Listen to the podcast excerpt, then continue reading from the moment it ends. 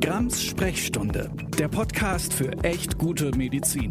Eine Kooperation von Spektrum und Detektor FM.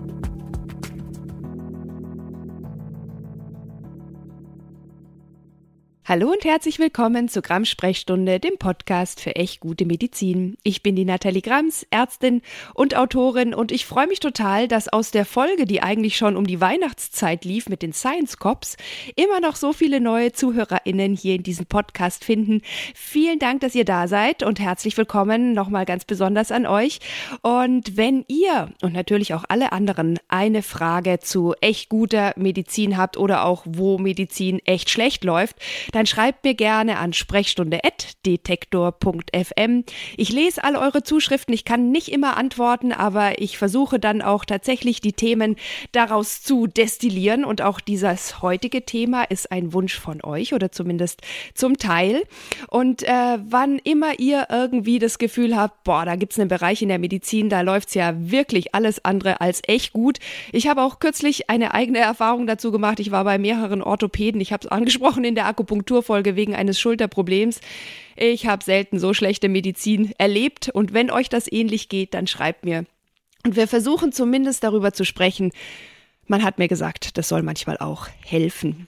Wir fangen aber jetzt direkt wieder an mit dem Sprechen bei der Sprechstunde. Es geht um eine Art Trendthema, das, wie ich finde, eines genauen Blickes von uns bedarf. Und dazu habe ich wieder zu Gast Professor Harald Schneider. Zuletzt haben wir zusammen eine Folge über Autoimmunerkrankungen gemacht. Hört da auch sehr gerne rein. Auch was es da für teils obskure Heilsversprechen weit ab von echt guter Medizin gibt. Lieber Harald, wir kennen uns schon lange. Wir sind quasi erfahrene Podcast-Partner. Stell dich doch aber trotzdem meinen HörerInnen noch einmal ganz kurz selbst vor. Ja, hallo, liebe Nathalie. Ja, freut mich sehr, äh, wieder mal da zu sein. Mein Name ist Harald Schneider. Ich bin von Haus aus äh, Endokrinologe, also genau genommen Internist, Endokrinologe, Diabetologe, also das heißt äh, Facharzt für Hormonerkrankungen und ähm, war lange ähm, an der Uni und, und, und am Max-Planck-Institut und habe da auch äh, viel geforscht, was mir sehr viel Spaß gemacht hatte und in der, bei einer Patientenversorgung tätig. Seit 2014 bin ich in der Praxis äh, in, in, hier in Bayern, in, in München sind wir und auch in Landshut und anderen Standorten mit mehreren Kollegen äh, und behandeln eben Patienten äh, mit endokrinologischen Problemen, also Hormonproblemen. Und dazu gehört auch natürlich das Thema Adipositas, was hormonell manchmal bedingt sein kann, äh, aber nicht sein muss, aber immer auf irgendeine Weise zumindest mit den Hormonen zusammenhängt. Ja, da bist du schon fast im Thema, denn über Adipositas, also das krankhafte Übergewicht, geht's heute, auch um Diabetes wird's gehen, weil wir sprechen über ein Medikament, das äh, na, so ein bisschen wie das neue Wundermittel zum Abnehmen gehypt wird und das eigentlich ein Diabetesmedikament ist. Und wie bin ich jetzt auf dieses Thema gekommen? Ich habe festgestellt, dass bei immer mehr Freundinnen in meinem Bekanntenkreis dieses dieses Medikament, das wie gesagt eigentlich für die Diabetesbehandlung geeignet und zugelassen ist, äh, eingenommen wird oder sogar vom Arzt, von der Ärztin off-label verschrieben wird, um es zum Abnehmen zu nutzen. Und teils, und das hat mich echt krass erstaunt, leiden Freundinnen dabei, zumindest am Anfang oder bei äh, Dosiserhöhung, unter erheblichen Nebenwirkungen. Aber irgendwie nehmen die das in Kauf und feiern das fast schon.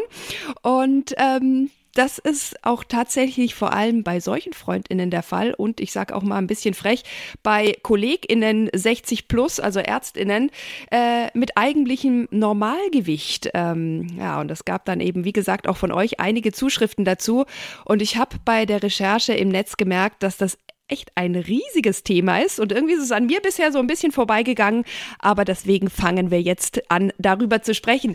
Lieber Harald, würdest du uns ganz grundsätzlich das Thema mal einordnen? Worum geht's da? Was ist das für ein Medikament? Ich weiß gar nicht, ob wir den Namen nennen wollen und dann den Run erst so richtig erzeugen, aber ähm, das überlasse ich jetzt dir und vielleicht kannst du uns einfach mal einführen ins, ins Thema und auch ein bisschen ins Problem.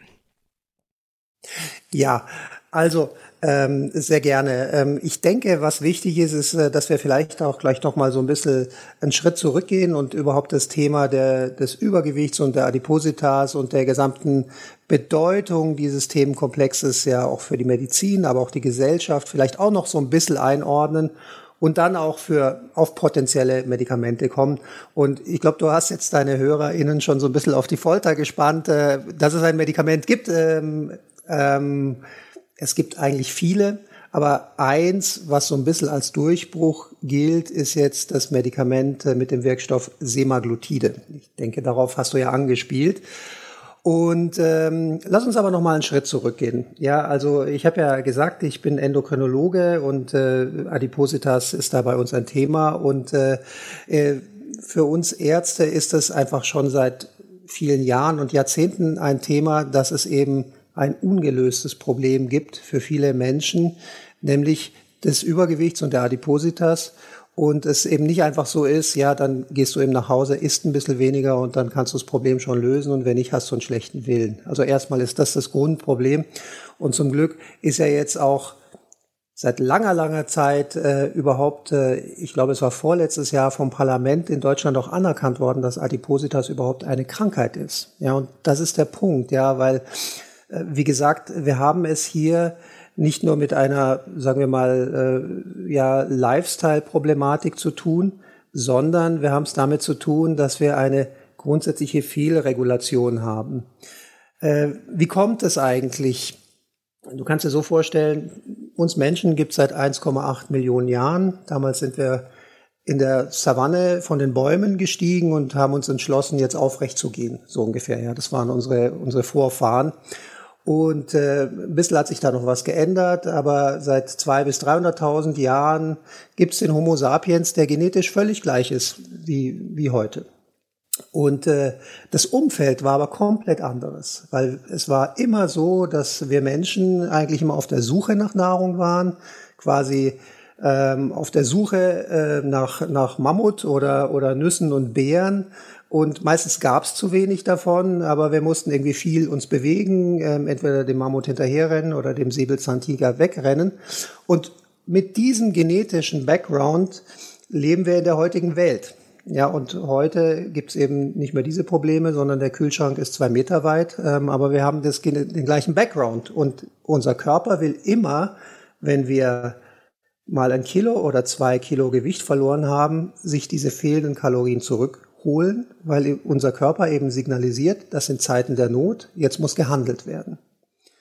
Und wie macht der Körper das? Erstmal der Grundumsatz wird runtergefahren, ja, dass wir eben weniger Kalorien verbrauchen, nachdem wir ein bisschen was abgenommen haben. Die Hungerhormone gehen hoch und das ist wirklich über Jahre so. Also das ist auch nicht so, dass sich das schnell ändert.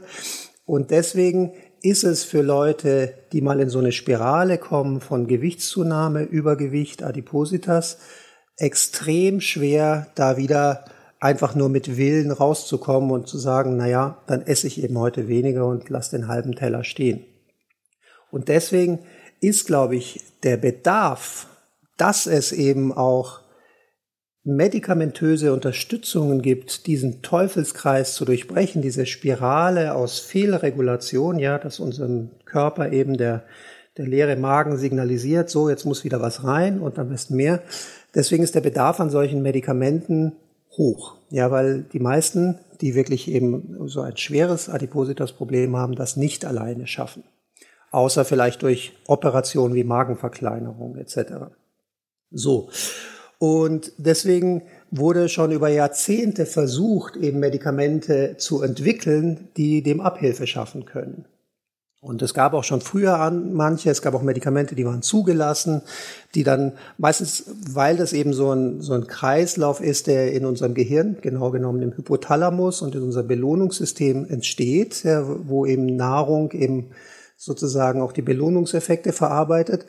Ähm, es wurden Medikamente entwickelt, äh, die dann auch geholfen haben, Gewicht abzunehmen, aber auch schwere Nebenwirkungen hatten, wie zum Beispiel Depressionen und Suizide und deswegen auch wieder vom Markt genommen wurden.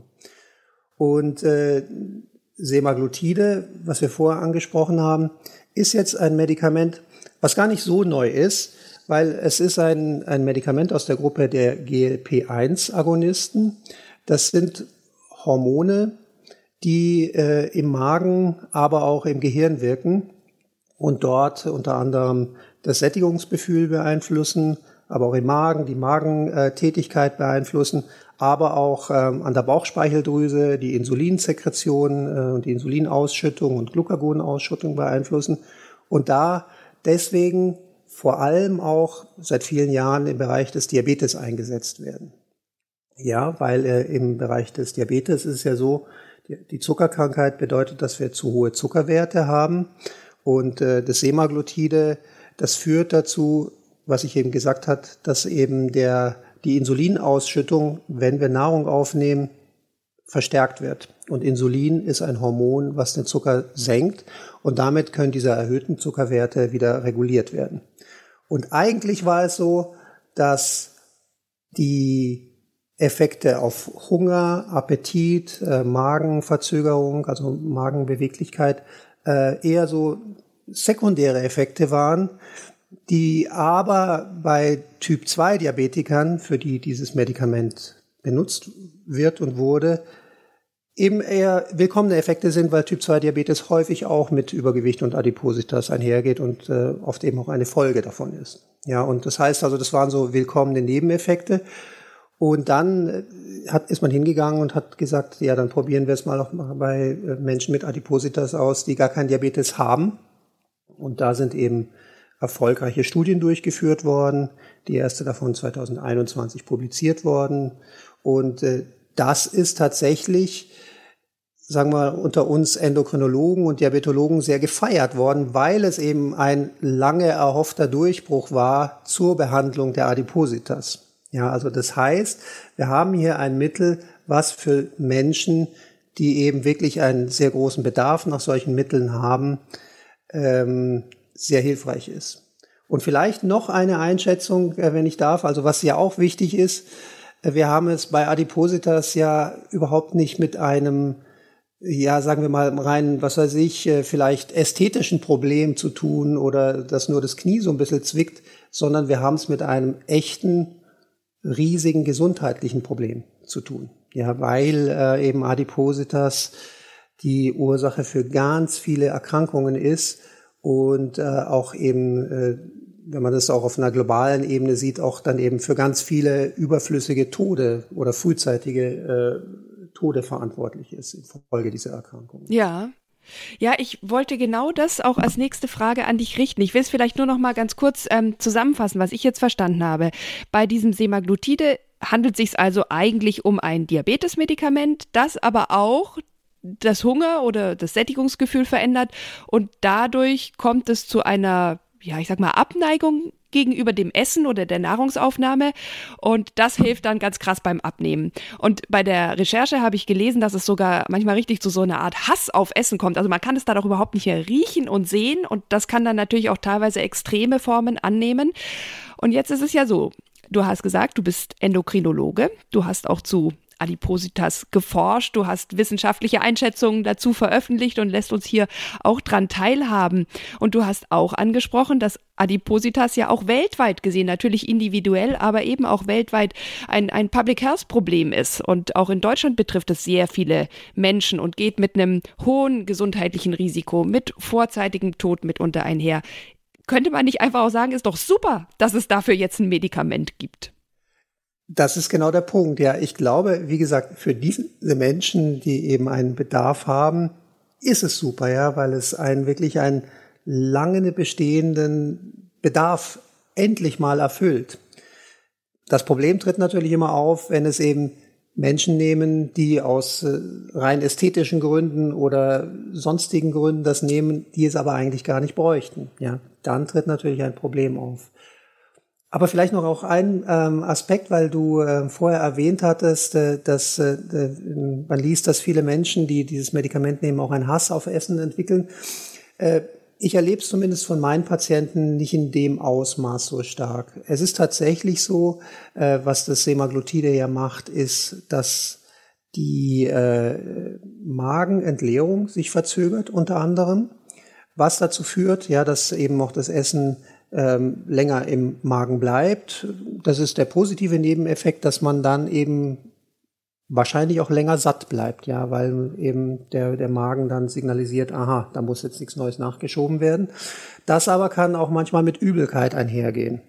Ja, und dann führt es eben direkt im, im, im Hungerzentrum dazu, dass man weniger Appetit hat äh, und äh, weniger Hunger ähm, und, und dann eben auch länger satt bleibt.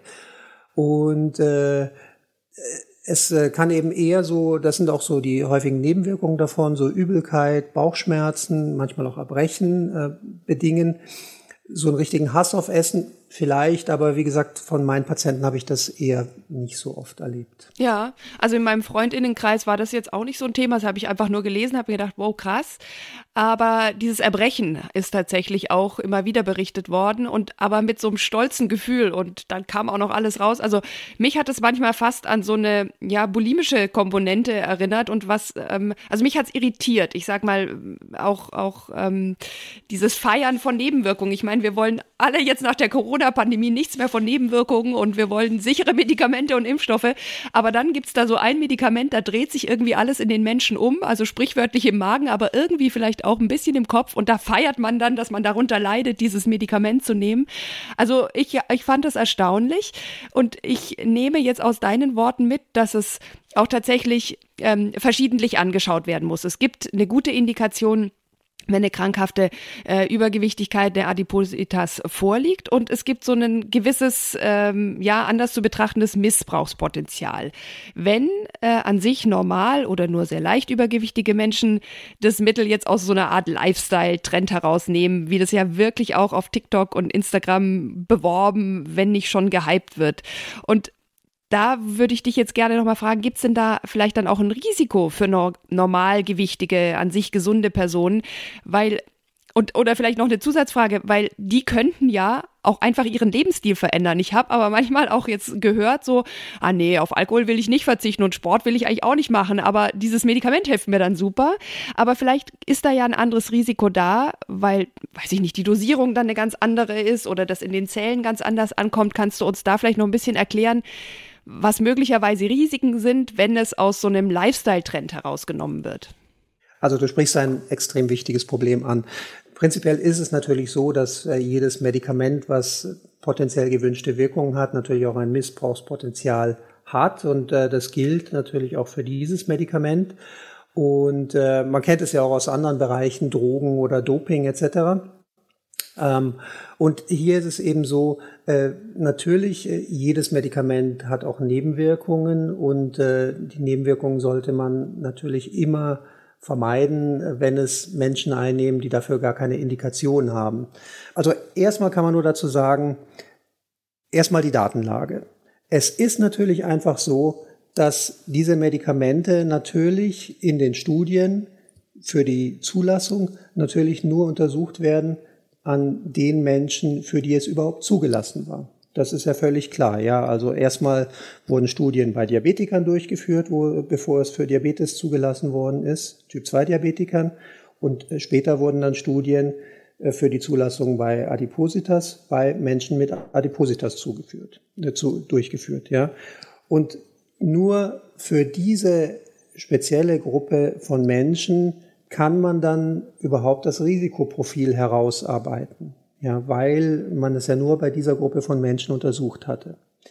Zweiter Punkt ist dann, ja, äh, kann man sich auch überlegen, vielleicht könnte man ja sagen, okay, warum sollte es aber bei Menschen, die jetzt nicht dieser Gruppe entsprechen, zu anderen Risiken kommen? Die einfache Frage ist, weil man es einfach nicht getestet hat, man weiß es nicht. Aber man kann sich natürlich prinzipiell auch noch zusätzlich überlegen, dass eine Person, die vielleicht 50 Kilogramm wirkt und sich die gleiche Dosis eines Medikamentes spritzt, wie eine Person, die 150 Kilogramm wirkt, dass das vielleicht anders oder zumindest verstärkt wirkt bei dieser Person und da natürlich dann auch verstärkte Nebenwirkungen auftreten können. Dann gibt es natürlich auch eben zu, oder gilt es generell zu beachten, dass Nebenwirkungen, äh, die auch bei, bei den untersuchten Gruppen bekannt sind, eben auch äh, generell zu beachten sind, ja, und dass natürlich auch eben es erstmal auch bei jedem Menschen, der so ein Medikament nimmt, natürlich erstmal ein Arzt drauf schaut, darf dieser Mensch es überhaupt nehmen? Gibt es vielleicht sogenannte Kontraindikationen, also Gründe, die dagegen sprechen, dass ein solcher Mensch das nehmen darf? Wie zum Beispiel, es gibt, was weiß ich, wenn einer zu Bauchspeicheldrüsenentzündungen neigt oder zu Gallensteinerkrankungen oder zu bestimmten Arten von Schilddrüsenkrebs, dann sollte er das von vornherein gar nicht nehmen, weil dann ein erhöhtes Risiko auch von schweren Nebenwirkungen theoretisch bestehen kann. Ja, und das ist etwas, wo ein Arzt eben sehr genau darauf schauen muss, darf dieser Mensch das überhaupt nehmen. Mhm. Ja, da kommen wir schon direkt zum, zum nächsten Thema, weil du mhm. sprichst jetzt das individuelle Risiko an. Es gibt aber auch noch ein ganz anderes Risiko und ich hole ein bisschen aus, um auf diesen Punkt zu kommen. Weil über Ostern hat mich eine befreundete Apothekerin ähm, besucht und sie hat äh, erzählt, dass es im Moment so eine Art regelrechten Run von vor allem jungen, gesunden Personen, oft auch Frauen, auf dieses Medikament gibt. Und teilweise es ist deswegen nicht mehr lieferbar für Personen, die wirklich unter Diabetes leiden und äh, die können dann sozusagen ihr Medikament nicht mehr bekommen. Und es ist auch oft wohl offensichtlich, dass die Personen, die es sich aber teilweise auch haben ärztlich verschreiben lassen, nicht unter Diabetes leiden. Und jetzt gibt es wohl so eine neue Empfehlung, ich weiß nicht mehr, ob sie gesagt hat, die Ärztekammer oder in irgendwelchen Fachjournalen, äh, ähm, um diesem Problem Herr zu werden, sollen jetzt angeblich die ApothekerInnen überprüfen, ob die Personen, die das Medikament wollen und die es vielleicht auch auf, sogar auf einem Rezept stehen haben, eine Berechtigung haben, das zu nehmen. Ähm, wegen ihres individuellen Risikos, aber eben wegen des Lieferproblems auch. Und das ist natürlich eigentlich für ApothekerInnen weder rechtens noch möglich. Und deswegen würde ich gerne mit dir auch noch über dieses Problem des Lieferproblems sprechen, aber vielleicht auch noch viel schlimmer. Was ist da dran an diesem ärztlichen Falschverschreibungsproblem? Weil das gibt es offenbar wirklich. Und ich frage mich, was machen unsere KollegInnen da? Ja, also sehr wichtiger Punkt, den du da ansprichst. Ja, also das äh, Lieferthema ist ein extrem wichtiges. Ja, also erstmal ist es ja tatsächlich so, dass tatsächlich diese äh, Wirkstoffe zurzeit eben immer wieder knapp werden. Wir haben ja im Rahmen von äh, zunächst mal Corona, dann äh, Russland, Ukraine, Krieg äh, und äh, Lieferkettenproblem, generell ein Problem in, in, in manchen Bereichen, dass Medikamente immer mal wieder äh, Lieferschwierigkeiten hatten. Ähm, und äh, das trifft äh, auf das äh, Semaglutide auch zu. Und tatsächlich, wie du sagst, ist es natürlich ein extrem wichtiger Punkt, den du da ansprichst, dass natürlich, wenn Leute dieses Medikament sich holen, die es eigentlich gar nicht brauchen, und es da einen riesen Run darauf gibt, dass dann solche Lieferprobleme sich verschärfen können. Ja, und ich habe es leider auch gehört, auch von meinen eigenen Patienten, dass sie tatsächlich manchmal immer wieder vorübergehend zum Glück meistens Probleme hatten dann, ja. Und ich habe auch mit Apothekern gesprochen und äh, auch äh, immer wenn ich jemanden von der von der Herstellerfirma sehe, greife ich mir den auch und frage, ja, wie ist es denn jetzt? Äh, Gibt es jetzt endlich mal wieder und so? Also es ist tatsächlich so, es ist ein, ein immer wieder auftretendes Problem. Ich glaube, also erstmal ist es vielleicht wichtig äh, für die Menschen, die Diabetes haben und vielleicht darauf abhängig sind, äh, darauf angewiesen sind, in der Regel kriegt man mit anderen Dosierungen und so weiter, kann man das wirklich hinbekommen. Also man muss sich keine Sorgen machen, dass man es gar nicht mehr bekommt. Oder im schlimmsten Fall kann man auf ein ähm, ähnliches Medikament aus der gleichen Wirkstoffklasse zurückgreifen, so also dass da die Versorgung, äh, dass da man gar nicht mehr den Diabetes einstellen kann, nach meiner Einschätzung nicht gefährdet ist, aber ich sehe das Lieferproblem generell als großes Problem an. Ja, und äh, zum Thema, wie, wie es verschrieben wird und wie es überprüft werden soll. Ja, ähm, man muss natürlich davon ausgehen und äh, ich habe auch ein gewisses Grundvertrauen in meine Kollegenschaft, dass das Medikament natürlich nur bei Indikation verschrieben wird. Ja, also das ist natürlich zu hoffen. Ähm, es gibt natürlich auch das Thema, die sogenannte Off-Label-Therapie, ja, und da wird so ein bisschen ein Graubereich, weil es ist ja so, äh, ich würde jetzt doch mal äh, sagen, äh, äh, du hast ja vorher gesagt, es gibt ja den Wirkstoff Semaglutide, es gibt aber verschiedene Verschreibungsformen äh, unter verschiedenen Namen. Wenn du willst, gehe ich noch mal ein bisschen darauf ein. Unter dem Namen Ozempic ist es in Deutschland erhältlich in einer Dosierung von maximal 1 Milligramm. Das ist jetzt, muss man sich jetzt nicht merken, aber nur Ozempic ist der Wirkstoffname, unter dem der Wirkstoff für den Diabetes zugelassen ist. Unter dem Namen Vegovi in einer höheren Dosierung ist es zugelassen zur Behandlung der Adipositas. Also ist der gleiche Wirkstoff, aber in einer höheren Dosierung und mit einem anderen Namen. Dieses Medikament Ozempic, wie gesagt, haben wir seit Jahren schon in Deutschland verfügbar für die Behandlung des Diabetes. Nur dafür ist es zugelassen. Das Medikament Vegovi ist eben, wird auch vom gleichen Hersteller, von Novo Nordisk hergestellt, ist aber in Europa noch nicht erhältlich, auch aus den genannten Lieferschwierigkeiten, weil eben in den USA ist es auf dem Markt und die Leute rennen halt denen die Bude ein, so dass die eben nicht nachkommen und deswegen das nicht in andere Länder liefern. Deswegen ist es natürlich so, wir Ärzte oder viele von uns Ärzten haben ja auch viele Patienten mit Adipositas ohne Diabetes, die tatsächlich auch profitieren würden von dem Semaglutide. Und da muss man dann eben darauf zurückgreifen, dass man sagt, okay, auf eigenes Risiko, auch auf eigene Kosten, weil dann die Kassen es nicht erstatten, wird es als sogenanntes Off-Label-Medikament verschrieben. Wenn aber die entsprechende Indikation bestünde, für die auch Vegovi zugelassen würde, ja, dann ist es aber trotzdem eine Off-Label-Therapie, wo man aber es durchaus für gerechtfertigt halten kann, es zu verschreiben. Da gibt es klare Indikationen, ja, wenn der Body Mass Index über 30 ist oder der Body Mass Index über 27, also hier spricht man noch nicht von Adipositas, sondern von Übergewicht, aber eben auch begleitende übergewichtsassoziierte Erkrankungen wie Bluthochdruck, hohe Cholesterinwerte etc. vorliegen. Dann ist es eben auch als dann ist auch das Vegovi zugelassen und wenn diese Menschen eben schon alles versucht haben und nichts geholfen hat, dann kann man schon auch aus ärztlicher Sicht überlegen, okay, da wäre eine medikamentöse Therapie sinnvoll und dann kann man das verschreiben. Ja, vielleicht aber auch verschreiben mit dem speziellen Hinweis, dass es natürlich auch noch andere sinnvolle und gute Dinge gibt, die man tun kann. Weil das ist, glaube ich, der Punkt, der mir am meisten wehtut. Dieses, an der Spritze halt ein Medikament oder nimmst ein Medikament, dann brauchst du nichts anderes äh, zu ändern. Ja, Richtig, ja, also das, da sprichst du auch, wie immer, Nathalie, sprichst du genau die richtigen Punkte ja. an und was ganz Wichtiges, ja, weil ähm, das wollte ich unbedingt ergänzen noch. Also das ist etwas, äh, was mir auch sehr am Herzen liegt. Immer, wenn man ein solches Medikament verschreibt, sollte das eingebettet sein in eine umfassende Lifestyle, also Lebensstilmaßnahme bestehend aus entsprechender Beratung zur Ernährung, aus entsprechender regelmäßiger Bewegung, aus entsprechendem, einem entsprechend begleiteten ärztlichen Konzept, wie wir auch das, äh, auch wenn wir solche Fälle haben, das auch in unserer Praxis machen. Das ist mir extrem wichtig, weil du sagst es ganz genau richtig, es wäre komplett falsch zu sagen, hier ist die Fett wegspritze, geh nach Hause und mach nichts anders, änder nichts, weil dann führt es auch nicht zum Erfolg. Ja, und ich meine, das Medikament wirkt ja auch nur, solange man es nimmt. Also wenn man es weglässt, ist ja quasi das alte Problem wieder da. Und wenn man dann in der Zwischenzeit nicht irgendwie einen neuen Umgang damit gefunden hat, dann müsste man es entweder auf immer nehmen mit entsprechenden Risiken oder man muss es weglassen und kommt dann ja doch wieder in diesen Jojo-Effekt hinein. Das ist genau richtig, ja. Also es muss eingebettet werden.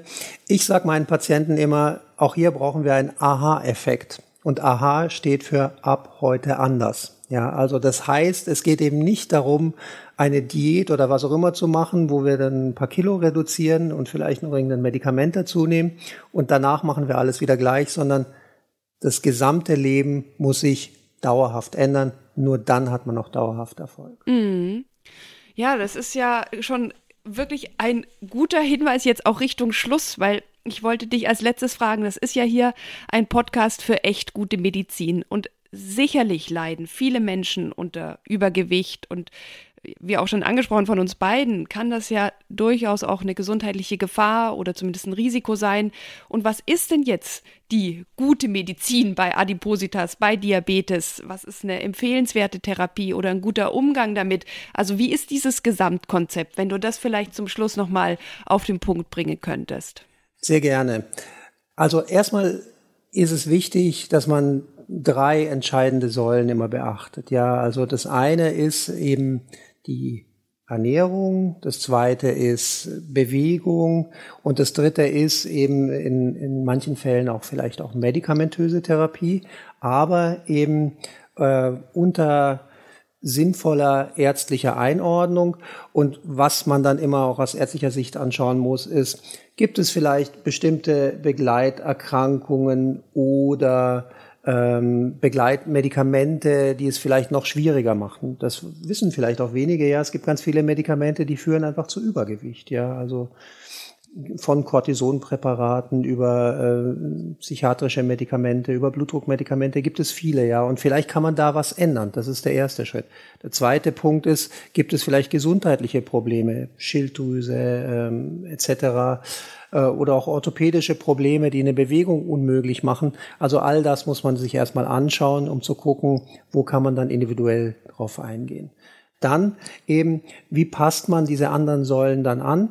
Äh, was wir auch immer machen, ist äh, zu gucken, es gibt so genannte auch äh, Adipositas-Typen, ja. Also es gibt verschiedene Ursachen, die vielleicht noch zusätzlich zu den generellen Problemen das verstärken. Es gibt manche Menschen, die vor allem vielleicht zum Beispiel emotionale Esser sind, also die sogenannten Frustesser, die immer äh, statt Sport zur, zur Frustbewältigung sich abends auf die Couch setzen und äh, ihre Tafel Schokolade essen oder ihre Tüte Chips. Es gibt andere Leute, die haben einfach ein äh, Problem, satt zu werden, ja, die brauchen einfach mehr Kalorien als der Durchschnitt, um satt zu werden, ja, ein gestörtes Sättigungsgefühl. Andere werden nach dem Essen schneller hungrig. Das kann man durch verschiedene Befragungen und Untersuchungen herausfinden und da eben dann auch so ein bisschen individueller darauf ähm, eingehen dann. Und ähm, das eben dann eben in so ein Gesamtkonzept ähm, einbieten, wo man dann auch immer wieder den, den Menschen auch auffängt und sagt, ja, wenn es mal hakt, woran liegt es? Und das ist es eben, worauf es ankommt, ja, dass man eben nicht nur sagt, irgendwas äh, spritze ich mir und dann ist gut oder ich mache jetzt irgendeine Crash-Diät, äh, die Bikini-Diät und dann ist danach alles wieder gut, weil dann ist es sicher wie jedes Abend in der Kirche, dass dann die Probleme wieder von vorne losgehen. Ja, ja, ja, das finde ich gut, weil das ist ja dann tatsächlich ein ganzheitlicher Ansatz und den wollen wir ja nicht äh, irgendwelcher Fake-Medizin überlassen, sondern tatsächlich in die echt gute Medizin integrieren.